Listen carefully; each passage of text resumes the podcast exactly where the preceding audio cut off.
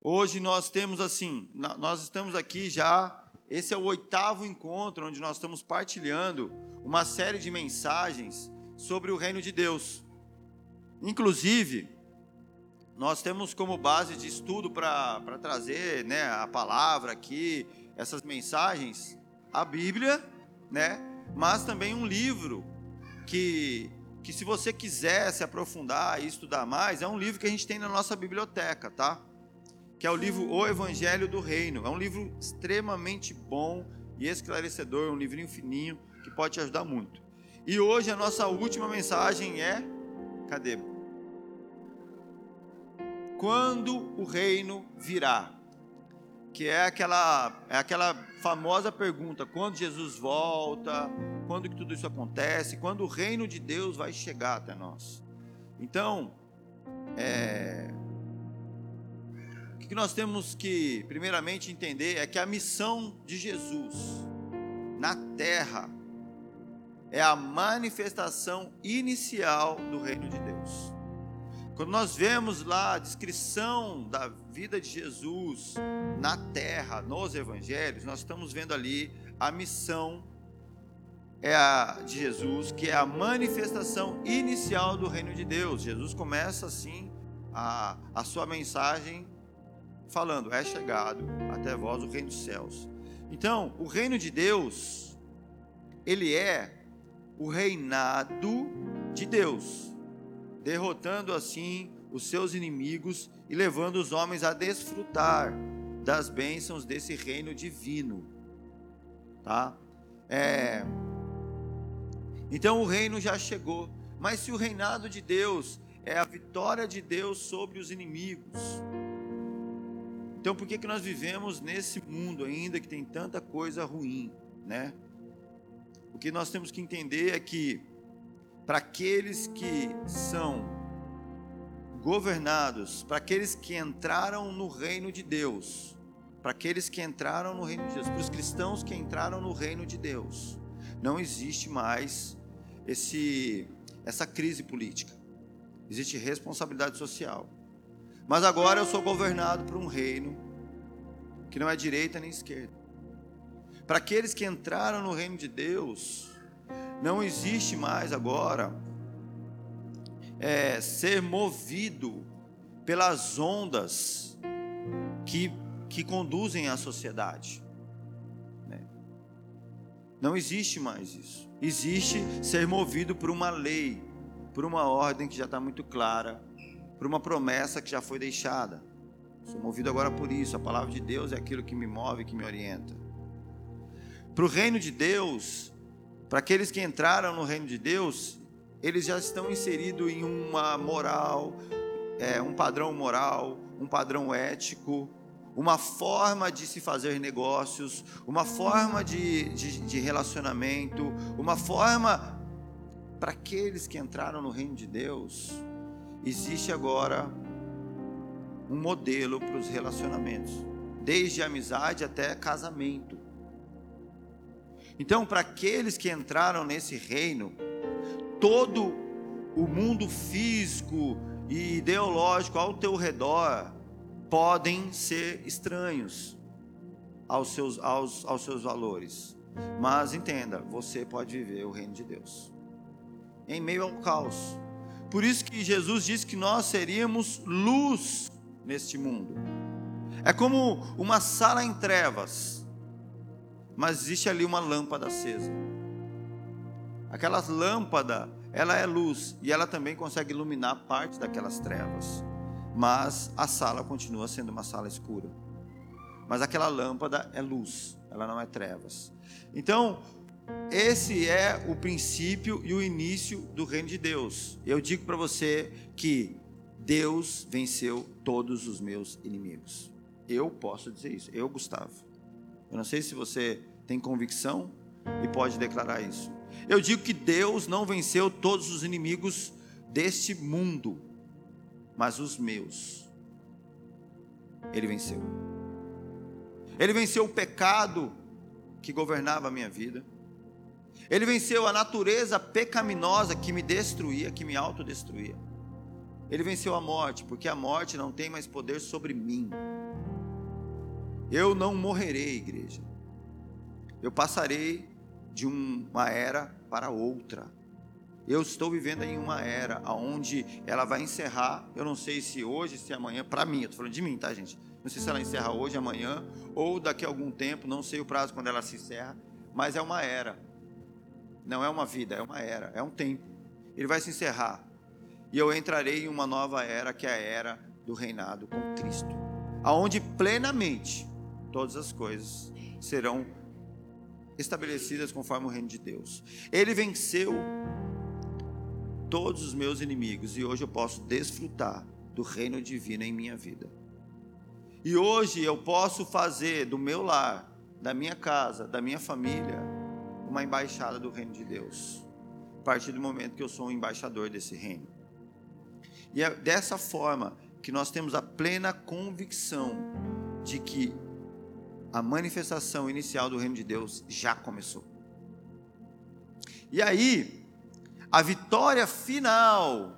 Então eu falei para vocês a missão de Jesus, o que é o reino de Deus, e a vitória final do reino de Deus se dará quando, de fato, a morte, Satanás e o pecado, por fim, serão destruídos e o reino de Deus é concretizado em toda a sua perfeição.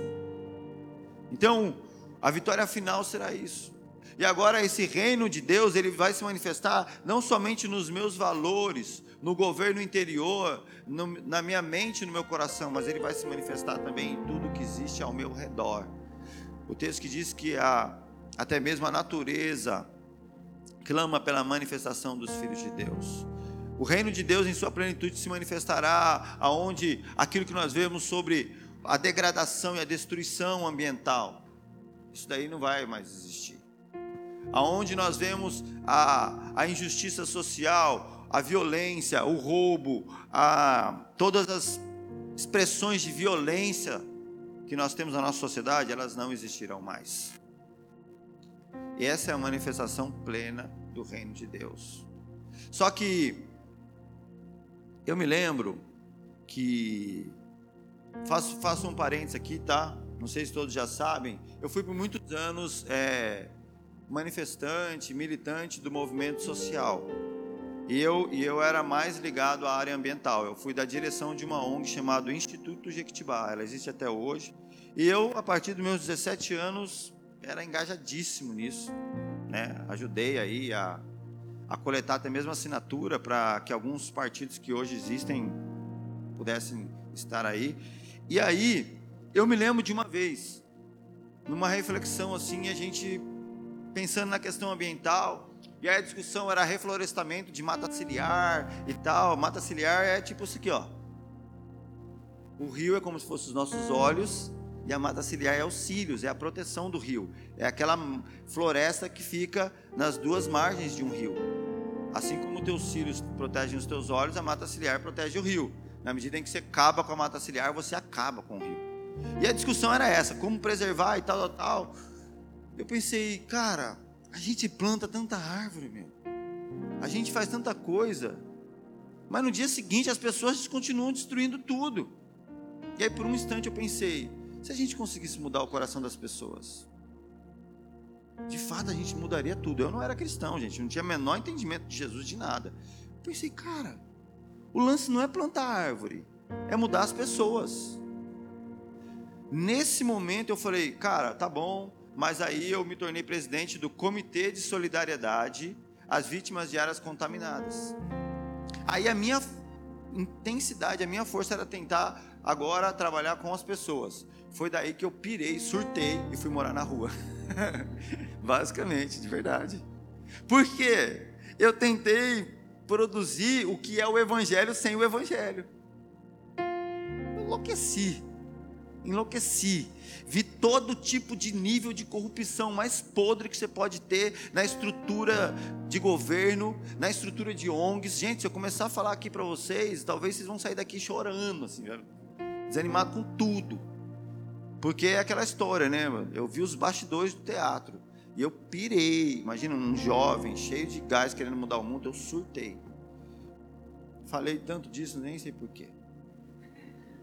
Mas não, porque de fato, quando nós falamos de justiça social, de mudança, de restauração do mundo, nós estamos falando de um mundo que ele pode ser restaurado, mas o ser humano é o que promove a destruição do mundo. E se o ser humano não for restaurado, ele continua destruindo. Pronto, acabou. Ó, vou dar um, mais um exemplo para a gente entender qual que é a, a, dinâmica da manifestação do reino de Deus. Já fizemos um trabalho uma vez com uma família que morava na rua, moradores de rua, tudo lá, tal. Aí, a, a, uma igreja lá foi, alugou uma casa, mobiliou essa casa, deixou a casa assim, uma casinha de boneca, e foi fazendo trabalho com eles, botou eles lá na casa e tal.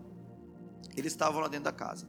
E eles iam depois de um tempo, começaram a não frequentar mais a casa e tal. Daqui a pouco a casa já não estava mais tão legal. Resumindo, ao fim, a casa era, ela era mais suja e mais destruída do que a própria rua.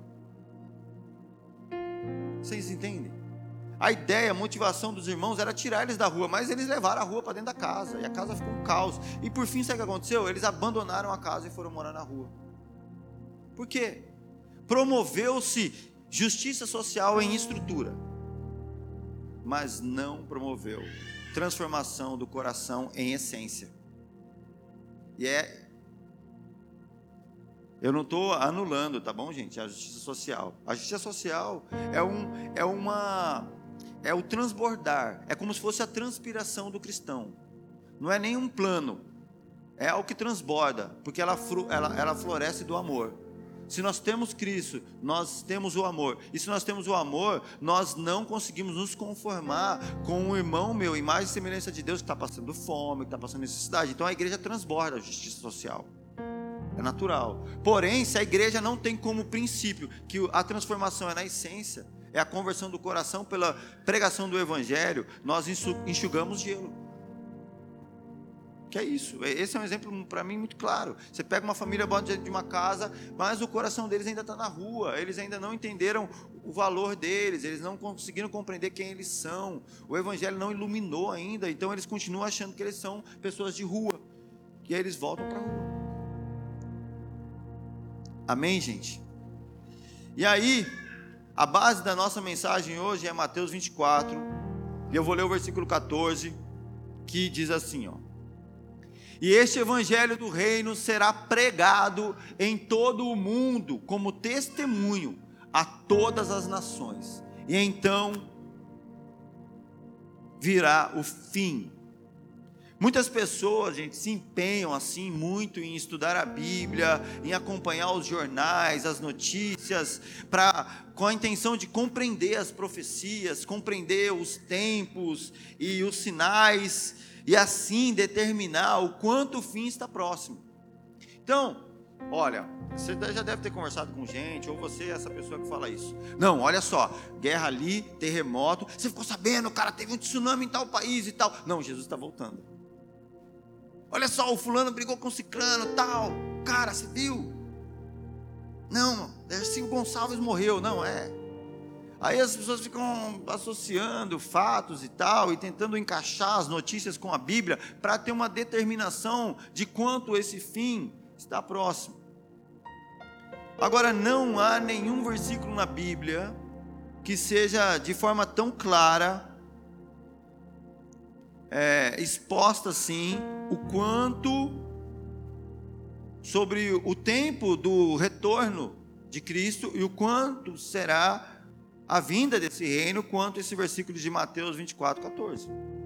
E este evangelho do reino será pregado em todo o mundo, como testemunha a todas as nações. Então virá o fim. Aqui, de maneira clara, mais do que qualquer outro texto, Jesus está falando sobre essa questão da vinda do fim. Pregar o evangelho do reino em todo o mundo é a forma mais produtiva de servir o reino de Deus cooperando com a vinda de Cristo. Então, esse é para cooperar com essa vinda de Cristo, com o cumprimento das profecias, a maneira mais eficaz, segundo a Bíblia, é pregar o evangelho do reino de Deus. Existe, mas aí em todo o mundo. Aí a gente fala assim: "É, pastor, a gente precisa, mas eu não tenho vocação missionária. Eu não tenho chamado para ir lá para os Emirados Árabes, né? Pregar o Evangelho, eu não tenho como ir para esses lugares e tal. Existe um, um homem um, chamado Ronaldo Lidório.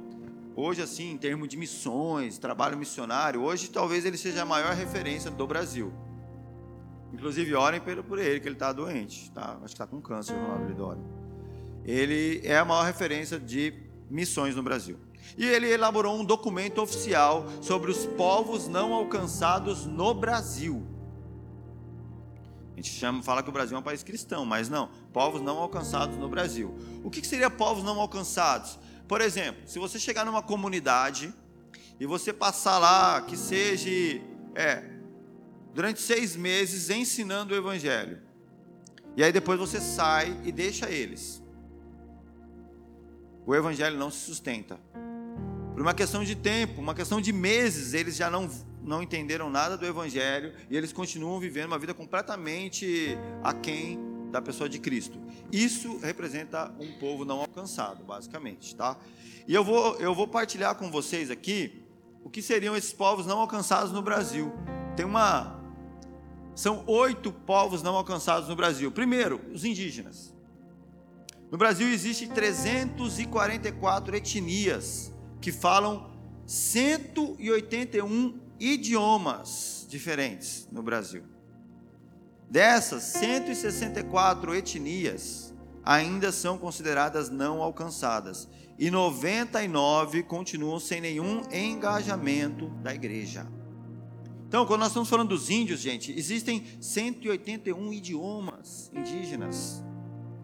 Eu conheci num, num, treinamento pastoral que eu tive um pastor lá da, da Bahia. Eu achei fantástico. O cara, o cara poliglota. Sabe que língua que ele fala? Guarani.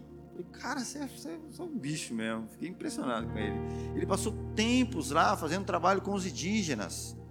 Infelizmente, assim, muito se tem estudado e hoje em dia acho que a igreja está começando a mudar um pouco da sua ideia de missões, porque achava que se fazer missão era chegar lá na aldeia e botar um terno no índio, sabe? Bota um terno, dá uma Bíblia para o índio e ele se converteu.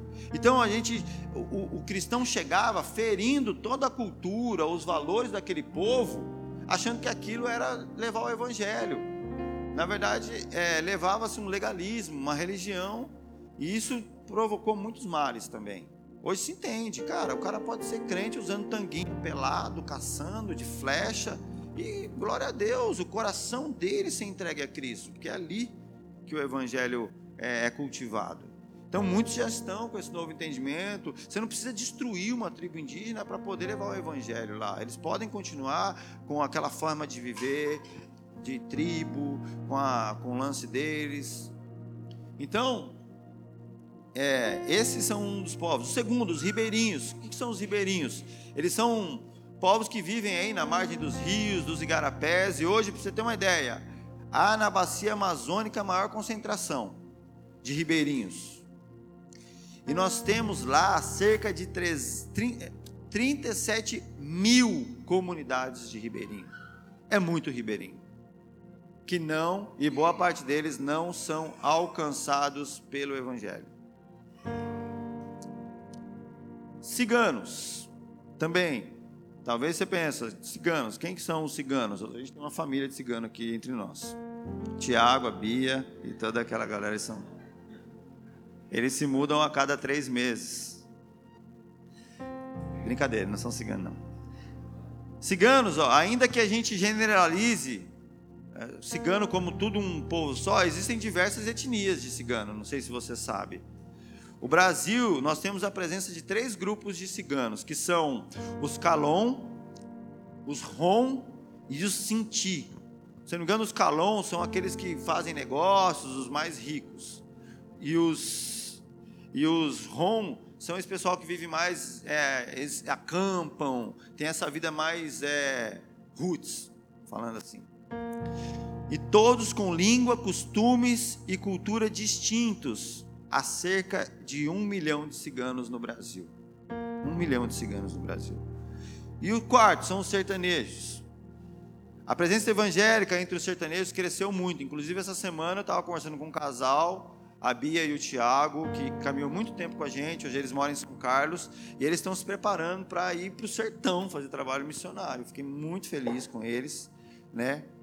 E cresceu muito nos últimos anos. Por exemplo, Juliano Som é um cara que tem feito um trabalho incrível lá. Se você conhece um dos grandes empresários do Brasil, o dono daquela Forte Leve, ele coloca milhões, milhões e milhões por ano lá no sertão para poder produzir poço. Ele desenvolveu com o povo de Israel a um filtro para poder dessalinizar a água.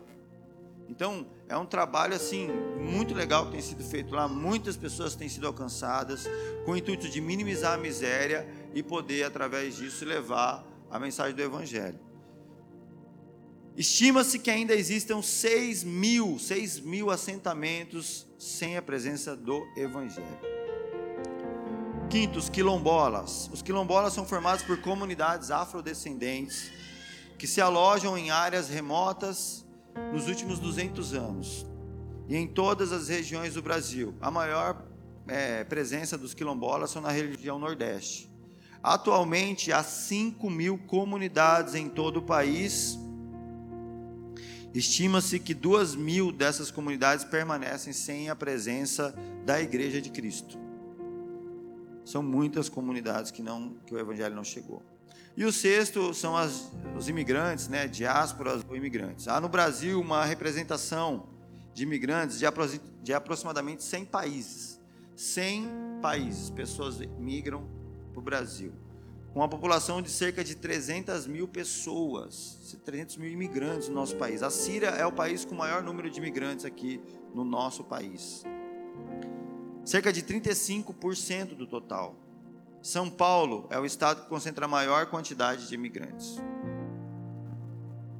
Para vocês terem uma ideia, é, o pessoal tem recebido é, imigrantes, por exemplo, da de da onde?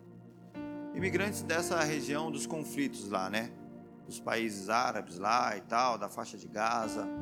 E aí, uma das, uma das características era assim, eu conversando com o pastor Lucas, ele falando, eles recebem as famílias, eles fazem o seguinte, a igreja lá, eles acolhem essas famílias, eles dão casa, eles dão casa, toda a estrutura para essa família viver durante um ano. Durante, primeiros seis meses eles têm uma uma avaliação, depois mais seis meses. Para quê? Para essa família poder se desenvolver e viver sozinha. E ele falou que uma característica era comum. Eles ficavam um tempo, de repente eles começavam a arrumar algum tipo de picuinha, algum tipo de confusão. Mesmo a igreja fazendo de tudo, dando tudo para eles, eles criavam algum conflito e saíam fugido. E aí eles começaram a ficar, pô, os caras são ingratos, esses caras são, pô, a gente ajuda, recebe eles e tal até que eles foram, foram estudando, foram procurar pessoas que fazem trabalho com eles há muito tempo e tal, e entendeu que aquilo ali era a cultura deles. É um povo que está tão acostumado a viver em guerra, em treta, em conflito, que eles nem conseguem lidar com um ambiente onde eles são cuidados. Eles, sim, involuntariamente, eles produzem o ambiente de briga, de conflito e eles fogem, porque eles vivem, viveram a vida inteira assim. Aí aonde nós entendemos que existe um ambiente saudável, existe a cultura do ambiente familiar. Sabe, o cara que viveu na, na periferia, no meio do, do, tráfico, no meio da biqueira, num ambiente de caos, de violência, totalmente desestruturado, você pega esse cara, você traz ele para uma mesa familiar, uma estrutura legal, o que acontece? Você colocou ele num ambiente saudável mas ele se sente confortável e à vontade no ambiente familiar, ainda que esse ambiente seja troca de tiro. Familiaridade, muitas vezes, ela fala mais alto do que o, aquele ambiente bom. Então, como romper com a familiaridade? Muitos de vocês chegam aqui e nós estamos procurando cultivar um ambiente saudável. Eu estou falando aqui, ó, vamos falar da nossa cultura. Um ambiente saudável, um ambiente onde o evangelho é pregado, onde a palavra de Deus. Mas muitos vêm com uma familiaridade de igreja onde fofoca, intriga, conflito, desconfiança. Foi assim. Tem gente que cresceu a vida inteira assim na igreja. E elas não sabem mais confiar, elas não sabem mais deixar de fazer fofoca, elas não conseguem. E aí chega aqui e fica causando intriga, fofoca e tal, porque é a familiaridade. A pessoa se sente à vontade nesse tipo de ambiente. E é o evangelho que rompe com essas coisas. Sétimo, são os ricos mais ricos e os pobres mais pobres. Então, a gente entende que a maior faixa do evangelho, ele está aqui, ó, entre os pobres mais pobres e os ricos mais ricos. Então, os ricos mais ricos, eles não são alcançados, e os pobres mais pobres também não são alcançados pelo evangelho, que são as pessoas em, em estado de extrema miséria. Nessas duas faixas. Aí você fala, ah, pastor, os ricos mais ricos não precisam do evangelho.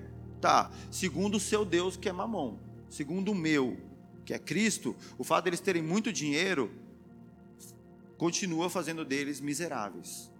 Que o conceito de miséria, segundo o Evangelho, é a falta do reino, não é a falta de dinheiro. Porque tem muita gente que fala que é cristão, mas na verdade adora a mamão, adora o dinheiro, porque acha que porque o cara tem muita grana, ele não precisa de Cristo. Porque ele tem muita grana, ele não é uma prioridade. Não, todo ser humano que não tem o Evangelho, não tem Cristo, é uma prioridade. Pior ainda o cara que tem muita grana, cara, porque ele está indo para o inferno anestesiado pelo dinheiro. É mais difícil alcançar esse cara. O cara vai chegar no inferno de Ferrari, mas vai chegar. Terrível. E por último, aqui ó, por último, surdos. E olha que legal, gente. Eu faço questão de partilhar isso com vocês. E aí, Marcão, o nosso amigo não está aí hoje? Nós iniciamos um trabalho, né? Deus pôs no nosso coração, nós começamos um trabalho com os surdos. Então, eu até quero falar com vocês aqui, igreja, é o seguinte: nós estamos com muito cuidado, porque sabe aquela história de chegar para o índio e querer botar roupa nele? Isso também pode acontecer com a comunidade surda. A comunidade surda, eles têm características é, pessoais, eles têm a maneira deles se comunicarem, deles conviverem, e a igreja precisa estar preparada para acolher esse pessoal. Nós temos vários, uma comunidade grande de surdos em Araraquara que não tem um lugar para eles congregarem. Então, qual que é a nossa ideia? Olha, nós entendemos que não é para a gente colocar aqui alguém traduzindo a mensagem para eles. Nós queremos preparar um lugar para eles. Então, nós estamos fazendo o encontro às quartas-feiras.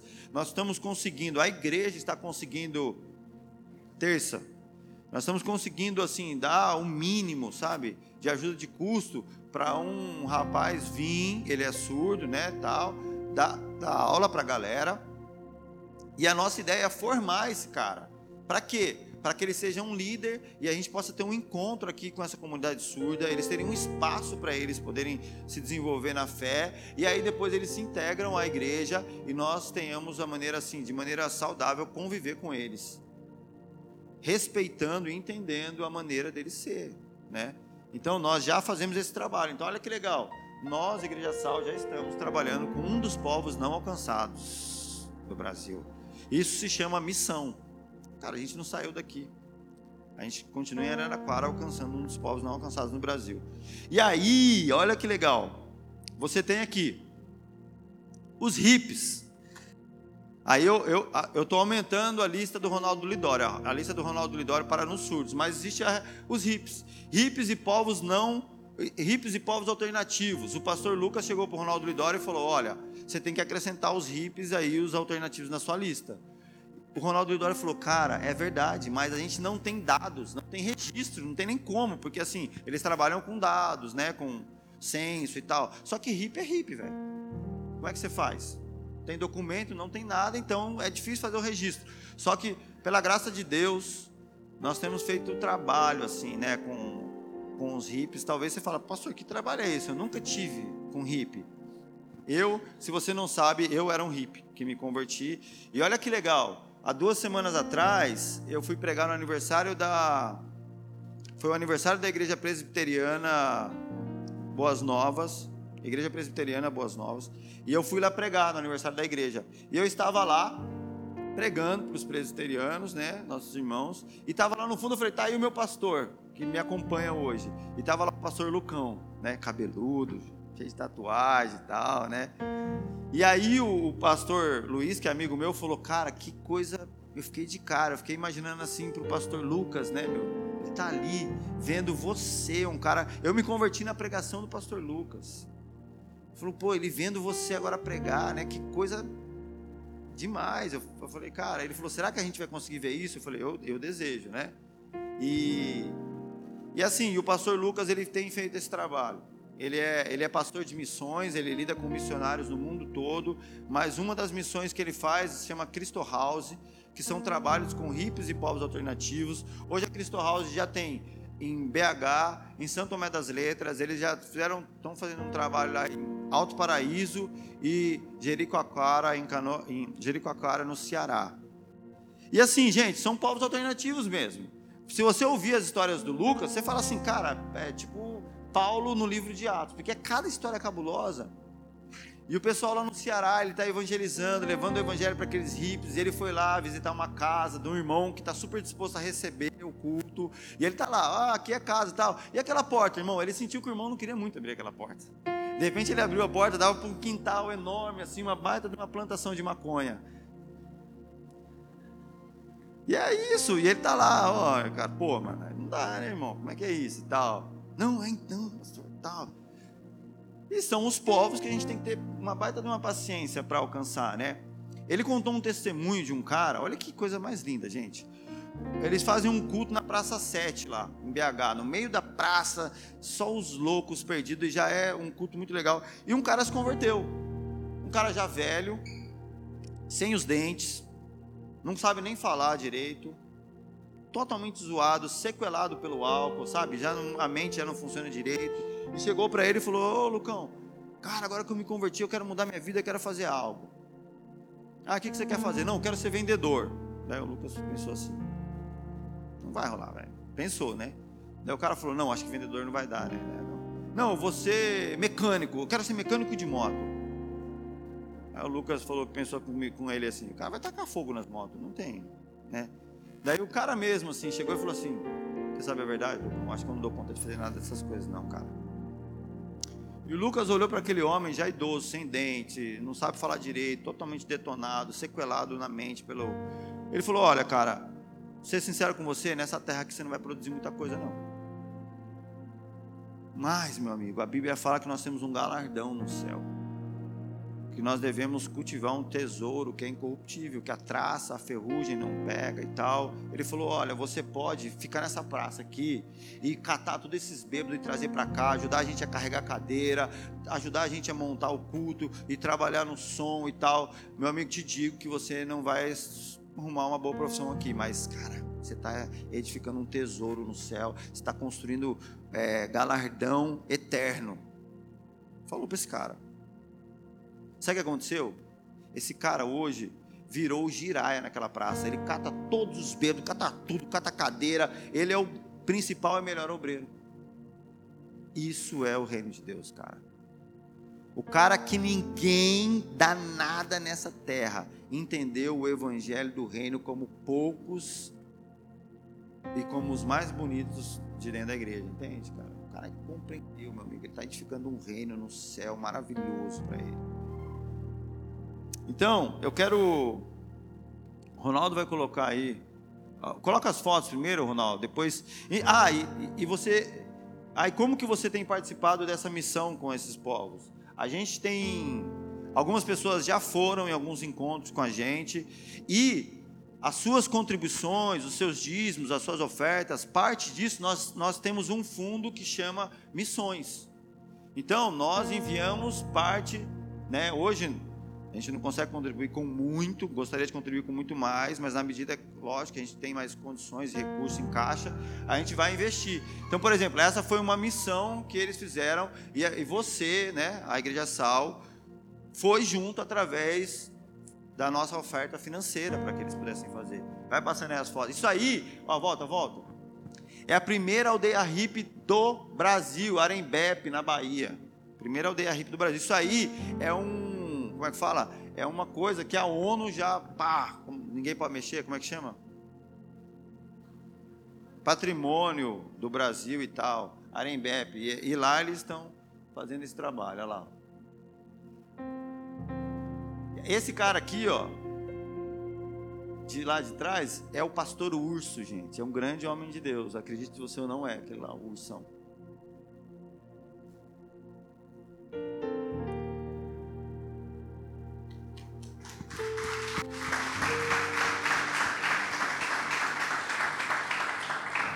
Coisa linda, né, gente? Eu, eu me emociono um pouco, né? Vou ver esse vídeo, não tem como. É, eu fui alvo, assim, de alguém que olhou para uns camaradas como esses e acreditou, cara, que o evangelho é para eles também. Eu tinha uma grande dificuldade com a igreja.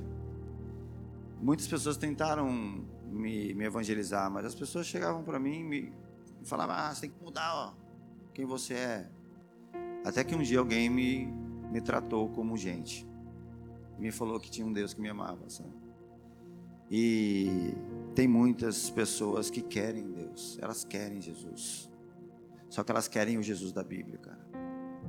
Esse é o ponto, sabe? Eles querem o Jesus da Bíblia.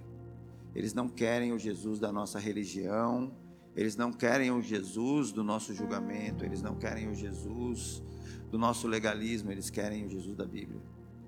E na medida em que a gente realmente anunciar o reino de Deus e o Jesus do reino, cara, nós vamos ver coisas maravilhosas acontecer. Então, é, eu falei aqui dos povos, né, gente?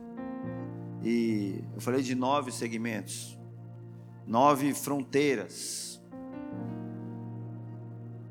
e seus desafios a serem superados. Nove preciosas oportunidades de envolvimento para que o cumprimento do ID e fazer discípulos de Jesus aconteça. São nove oportunidades. Só que eu quero, aí eu vou acrescentar ainda mais a lista do Ronaldo Lidório. E eu vejo assim, por muito tempo eu rejeitei esse trabalho. Eu não, mas hoje eu entendo que é uma missão preciosa para Deus, então ela é uma missão preciosa para mim também, que são os evangélicos denominacionais. Esses são povos não alcançados também, na nossa cidade e no Brasil. Eu digo para você que ensinar o evangelho hoje para os evangélicos talvez seja uma das principais tarefas da igreja brasileira nos nossos dias. O que a gente vê é um mundo de evangélicos que não conhecem o evangelho. Uma situação terrível, terrível. E o nosso trabalho, assim como nós temos respeito e cuidado com o hippie, com o índio, com o quilombola, nós temos que ter amor e respeito com o que eu chamo de evangélicos denominacionais, porque eles estão em alguma denominação, eles fizeram parte de alguma denominação, mas eles não fazem parte do reino de Deus. Eles seguem uma denominação, eles seguem uma, uma religião, eles se dizem ser, mas eles não entenderam o que é o reino de Deus. E aí você talvez pergunte, Gustavo, mas nós estamos perdendo tempo então, porque nós estamos aqui, né? Quando nós deveríamos estar tomando ações para alcançar esses perdidos. Nós estamos aqui, gente, para conhecer realmente o Evangelho do Reino e assim a gente poder anunciar ele. Porque eu não posso anunciar algo que eu não conheço. Eu não posso testemunhar. O Senhor Jesus nos chama a sermos testemunhas do Evangelho. Eu nunca serei testemunho de algo que eu não vi. Os discípulos falavam assim, olha, quando eles pregavam, quando você lê lá Atos e tal, eles falam assim: nós não podemos deixar de falar daquilo que nós vimos e ouvimos. Essa era a pregação do Evangelho. Quando você vê a igreja de Atos, Pedro, Tiago e João no barquinho. Igual o Miguel. Miguel canta assim: Pedro, Diabo, João no barquinho. Falei, Miguel, como assim? Ele falou, pai, não é assim a música? Você vê? tanto tempo no engano? Falei, não, não é o diabo, não, é o Tiago, filho. Ah, é? Sim, cantou. Faz tempão que ele canta assim. Algum momento, né? A verdade chega. E os discípulos, é, a gente volta para o texto de Mateus 24, que a gente está falando aqui. Aí. E aí, Ronaldo? É, Mateus 24, eu vou ler agora do 1. Como que essa mensagem, quando Jesus fala assim, o evangelho do reino pregado em todo mundo, aí chegar ao fim, isso começa no versículo 1. Jesus saiu do templo e enquanto ele caminhava, seus discípulos aproximaram-se dele para lhe mostrar as construções do templo. Vocês estão vendo tudo isso? perguntou ele. Eu garanto que não ficará aqui pedra sobre pedra, todas serão derrubadas. Tendo Jesus se assentado no Monte das Oliveiras, os discípulos dirigiram-se a ele em particular e disseram: Então dize-nos, quando acontecerão essas coisas? E qual é o sinal da tua vinda e do fim dos tempos? Diante desse questionamento, diante desse momento, os discípulos eles perguntam duas coisas: quando e qual é o sinal? Jesus ele dá alguns detalhes do que vai acontecer. Ele fornece alguns detalhes do tipo: é esta será sempre esta era. Quando eu falo esta era, nós estamos falando desse tempo em que nós vivemos antes da volta de Cristo. Esta era sempre será hostil ao evangelho e ao povo de Deus. Jesus fala para eles. O mal prevalecerá. Influências enganosas tentarão afastar as pessoas de Cristo falsas religiões, falsos messias enganarão a muitos. As guerras continuarão. Haverá fome e terremotos. Perseguição, martírio irão ferir a igreja. Os que seguem a Cristo serão perseguidos e odiados. Veremos o padrão de caráter se desfazer no decorrer do tempo sendo evidenciado pelas traições, disputas e as ambições egoístas. Surgirão falsos profetas, e existirá iniquidade e imoralidade em abundância, e o amor de muitos se esfriará. Isso está em Mateus 24, do 4 ao 13. Eu vou ler o texto aqui e você vai identificar isso na fala de Jesus.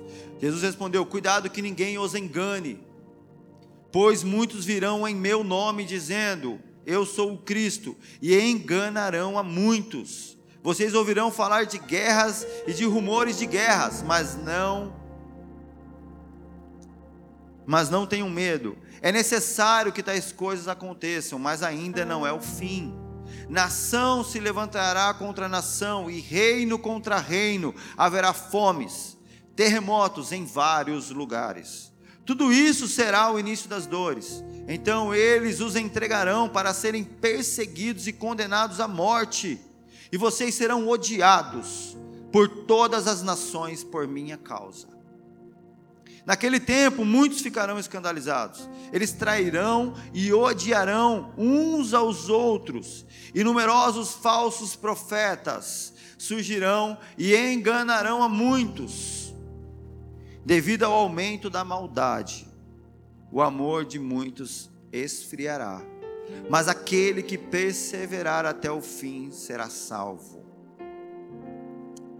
Esses são os detalhes que Jesus fornece a respeito da sua vinda e, de, e a respeito de quais os indícios de quando o fim será. O quadro, gente, realmente é sombrio. Porém, o que nós devemos esperar desta era, sobre o governo desses líderes e deste mundo de trevas, o que você espera? Quando a Bíblia diz que esse mundo jaz do maligno, que o Deus desse século é o próprio Satanás, quando nós temos um mundo governado por ímpios, por pessoas que não temem a Deus, o que, que você espera? Efésios 6,12 deixa claro que nós não lutamos contra seres humanos, mas contra poderes e autoridades, contra dominadores deste mundo de trevas, contra forças espirituais do mal nas regiões celestiais.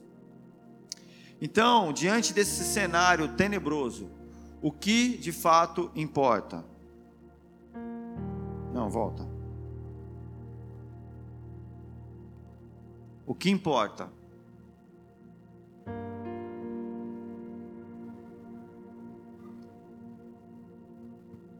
A maioria das pessoas, quando pensam na volta de Cristo e quando isso vai acontecer, elas associam os acontecimentos fatídicos, os fatores, como fatores que determinam a vinda do reino. As pessoas começam a associar é, é, é, desgraças, né? É, calamidade, problemas à volta de Cristo. Só que a condição dos fatos que fecha o cenário. Presta bem atenção no que eu vou falar, porque talvez isso sirva para desconstruir, um, assim, tira, muda, muda o seu olhar. A condição dos fatos que fecha o cenário para a vinda de Cristo é a pregação do Evangelho e não o caos no mundo.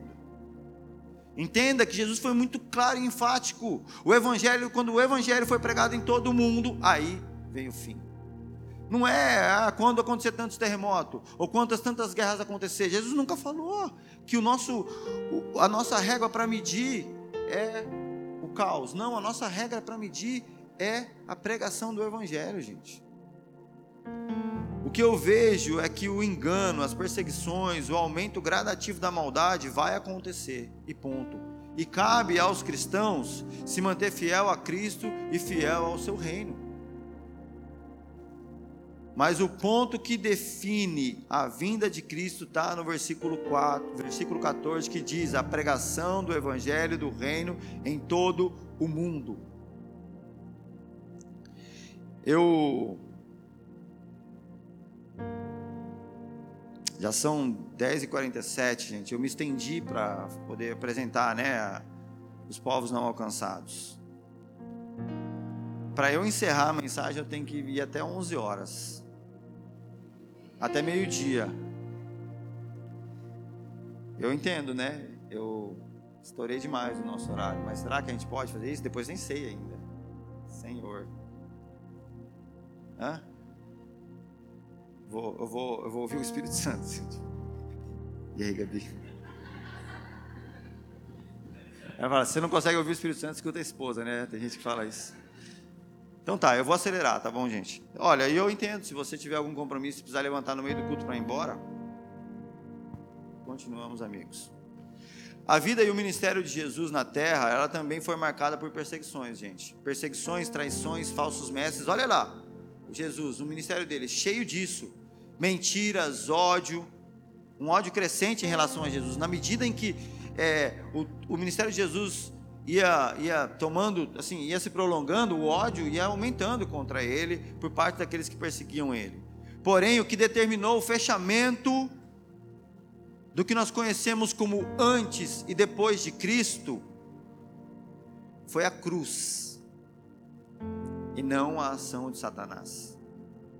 E entenda uma coisa, o que define o que definiu o ministério de Cristo como e o que definiu a história que fechou o mundo em duas eras, em antes e depois de Cristo, não foi a maldade dos fariseus, do romano ou de qualquer um desses povos, foi a bondade de Deus através da cruz de Cristo. Então, quem acha que a cruz de Jesus foi fruto da maldade de alguém, está completamente enganado. E deixa eu te entender, deixa eu explicar. A cruz de Cristo é fruto do imenso amor de Deus e da entrega voluntária de Cristo para salvar a humanidade. Então a cruz não é fruto de maldade, é fruto de bondade. Entende? A mudança de uma era nunca é definida pela maldade de Satanás, mas pelos planos na soberania e na bondade de Deus. Então, quando nós estamos falando quando o reino virá, nós não nos pautamos e nos mediamos pela maldade do homem, pelas obras de Satanás ou pelo caos no mundo, nós nos pautamos pelo plano de Deus, e o plano de Deus é a pregação do Evangelho em todo o mundo. Aí chega o fim. O reino deste mundo, governado pelas trevas, atuou de forma agressiva contra a pessoa e contra o ministério de Jesus, mas isso em nada feriu o plano da soberania de Deus. Entende, gente? Guerra, Israel, Hamas, guerra de Rússia, guerra de quem for, não fere o plano de Deus e não é padrão de medida para nós sobre a vinda do reino e sobre a consumação das coisas. Quando a maldade tomou o seu ápice na terra e os discípulos viram o seu mestre na cruz, naquele momento eles pensavam que o mal havia prevalecido. Os fariseus, saduceus, os mestres da lei acreditavam que eles tinham vencido um adversário. Mas, porém, os planos de Deus são concluídos em amor. E a cruz determinou o fim de uma era e o início de uma era da graça de Deus. A cruz determinou o fim de uma era, a vitória do reino e a esperança da humanidade e a maior expressão de amor que o mundo já viu. É isso que a cruz determinou.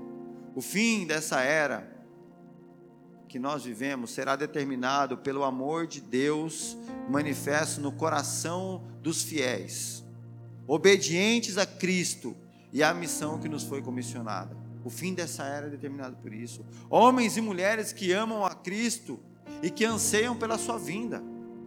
A missão de Jesus, portanto, ela foi inaugurada. O tempo que definia a salvação. A missão de Jesus inaugurou o tempo da salvação, o tempo escatológico da salvação. Só que nada mais há a ser salvo para que a humanidade possa alcançar a salvação, pois a obra de Cristo já é completa e consumada. A gente não faz mais nada. O que a gente faz é anunciar uma salvação que já foi conquistada. Entretanto, olha, Exatamente porque a obra de Cristo está consumada. Presta atenção no que eu vou falar, igreja. Exatamente porque a obra de Cristo está consumada, é que a obra da igreja é iniciada. Para a salvação, para que a salvação chegue até os confins da terra, é necessário que o povo de Deus permaneça fiel e trabalhando pelo Evangelho. 1 Coríntios 15, 58 fala: Portanto, meus amados irmãos, mantenham-se firmes e que nada os abale, sejam sempre dedicados à obra do Senhor, pois vocês sabem que no Senhor o trabalho de vocês não será inútil. A palavra de Deus ensina que haverá intensificação do mal no fim dessa era, pois Satanás permanece sendo Deus dessa era perversa. Contudo, nós precisamos enfatizar que Deus não abandonou esta era a Satanás. O fato é que o reino de Deus entrou nessa era perversa e Satanás já foi derrotado. O reino de Deus em Cristo criou a igreja. E ele, Deus, na pessoa de Cristo, através do Espírito Santo, opera no mundo por meio e intermédio da igreja.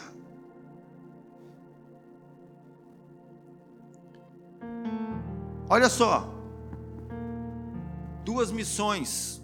Agora eu estou chegando exatamente no fim, então segure aí. Quando Jesus fala das missões da igreja, elas têm pontos muito semelhantes. Cadê? Opa.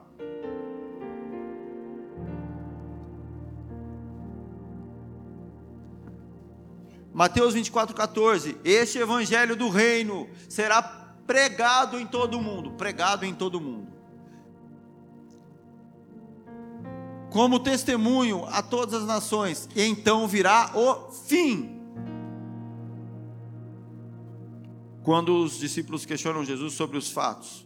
Em Mateus 28, 18, antes de ascender aos céus, Jesus deixa uma missão, ele comissiona a sua igreja, e ela tem uma semelhança exatamente com aquilo, porque ó, então Jesus aproximou-se deles e disse: Foi-me dada toda a autoridade nos céus e na terra, portanto vão e façam discípulos de todas as nações, pregando em todo o mundo discípulos de todas as nações, batizando-os em nome do Pai, do Filho e do Espírito Santo, ensinando-os a obedecer tudo o que eu ordenei a vocês, e eu sempre e eu estarei sempre com vocês até o fim dos tempos. A pregação do evangelho, a formação de discípulos está diretamente ligado à consumação do fim a missão da igreja, o posicionamento dos cristãos, a paixão e o amor que nós temos pela volta de Cristo, ela é manifesta. E ela é expressa através da nossa paixão em anunciar o Evangelho para os perdidos. Jesus está falando de três pontos: a mensagem, o Evangelho do Reino, a missão, o evangelismo mundial até o final desta era, e o motivo é porque então virá o fim. Não sabemos quando o fim virá, Não temos essa data, contudo eu sei que quando a igreja terminar a sua missão de anunciar a mensagem do evangelho do reino, Cristo virá. O fato é que nós estamos, igreja, muito mais perto do que qualquer geração antes de nós. Até mesmo a tecnologia, aviões, rádio, tudo que foi criado contribuiu para que o evangelho fosse pregado. E no último século, o evangelho foi anunciado de maneira muito mais abrangente do que em todos os outros séculos. Hoje a Bíblia tem tradução em mais de 1.100 línguas. A nossa responsabilidade, igreja, é não é salvar o mundo. A nossa responsabilidade, igreja, não é fazer um mundo de políticas públicas maravilhoso. O nossa missão, Jesus nunca exigiu de um cristão transformar a sua era. Até o final haverá guerras e caos. Em relação ao cristão, o que se espera e qual é a sua responsabilidade? Uma mensagem é a ser anunciada por todo o mundo o evangelho do reino até que ele sobre isso que o Senhor comissionou a igreja. Essa é a nossa ênfase e o nosso foco.